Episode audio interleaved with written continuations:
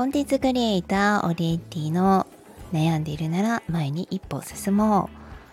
はい。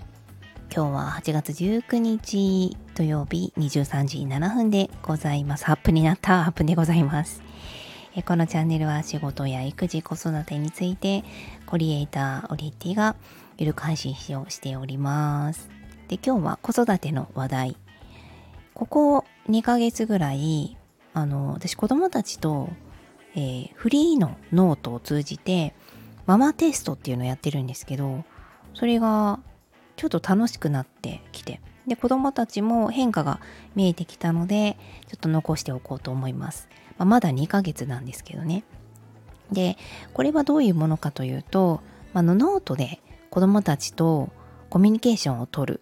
これいろんな方法があると思うんです。交換ノートしかりあとは、えー、まあ、自由ノートみたいな感じでもう何でもいいんですね。その時に好きなものとか、えー、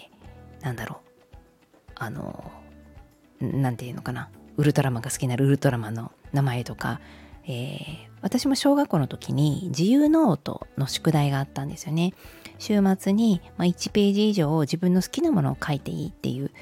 ものがあってすごく好きだったのを覚えています。確かセーラームーンの自分の好きなこうキャラクターとあと3人セーラー戦士が増えるんだったらっていうのでオリジナルのセーラー戦士みたいなの絵となんか必殺技とか作って書いてたんですよね。で、まあ、そういう、まあ、自分の好きを認めてもらえるっていうのがその、まあ、ノートのすごくいいところらしいんですけれどもあの自己肯定感が上がっていくとかねいろんな使い方があるらしいんですけれども我が家の場合はあのまあ、自分の好きなものは、まあ、それぞれやっていると、えー、お兄ちゃんは虫が好きだし弟は工作が好きだしなのでそれぞれアウトプット先が、まあ、今だったら夏なので虫取りもありますし自由研究も、えー、虫取りに関してやっておりますし次男はその辺りの段ボールとかもひたすらこう工作したり作ったり幼稚園でもたくさん作っていつも持って帰ってきているんですよね。となるとあのどちらかというと勉強の方がうちは何もしていなくてまあ不安なものがないわけではないと思って、えー、ママテストノートみたいな感じでやってみました。あの最初は普通にノートをそれぞれ用意してこれ私は何も決めてなかったんですよね。でそしたら何か書いてって言われてで私なんか問題を作ったりするのがすごく得意なので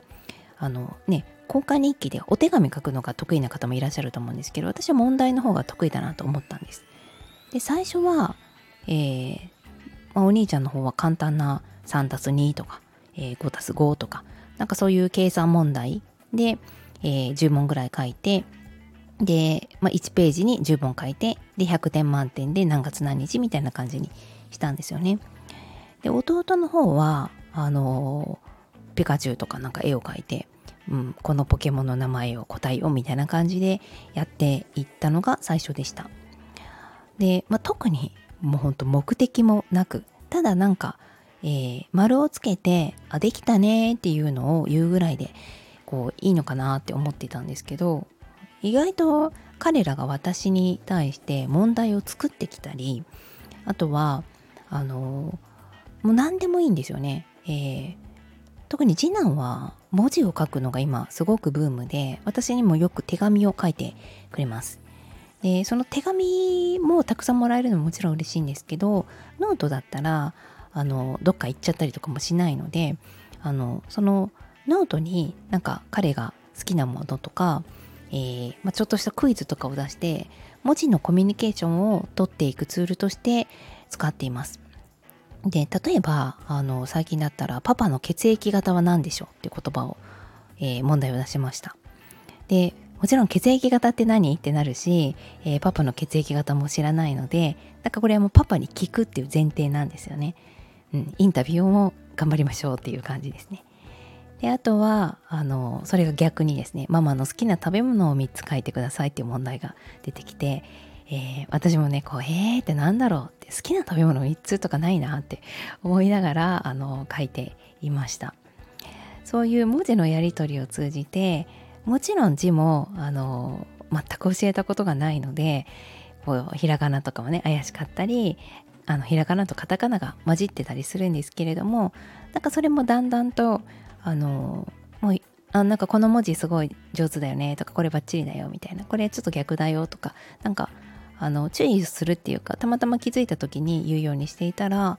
その字の間違いとかも減ってきたなというふうに思っています。で今あのだから次男とメインでやらせてもらっていて、まあ、その間、えー、長男は学校の宿題や、まあ、自由研究などをやっているのであの、まあ、長男を見ている間にあの次男は手持ち無沙汰になってしまうためのノートでもあるんですけれども、まあ、長男は長男でもうめっちゃ難しいなんか掛け算とか小数点とか分数のぐちゃぐちゃ混じった問題を私に出してきたりとか、まあ、それもねあの本人が答えが分かっているわけではなくって、うん。まあ、でも私もこう一生懸命解くわけなんですよね。もうマイナス180ん？なんだろう。131分のなんとかみたいなもうなんか変な答えになるんですけれどもなんかそれも「うん満点すごいじゃんママ」みたいな感じで言われるとなんか「え私の自己肯定感逆に上がってるけど」みたいな 感じになったりもします。でまあ、ノート1冊終わったらアイスクリームを食べに行くとかねなんかそういうのにしてもいいかなというふうに思っているので、えー、今まだ始めて2ヶ月ですが、えー、ちょっとうまくいってるんじゃないかというのを音声で残しておこうと思います。それではまた。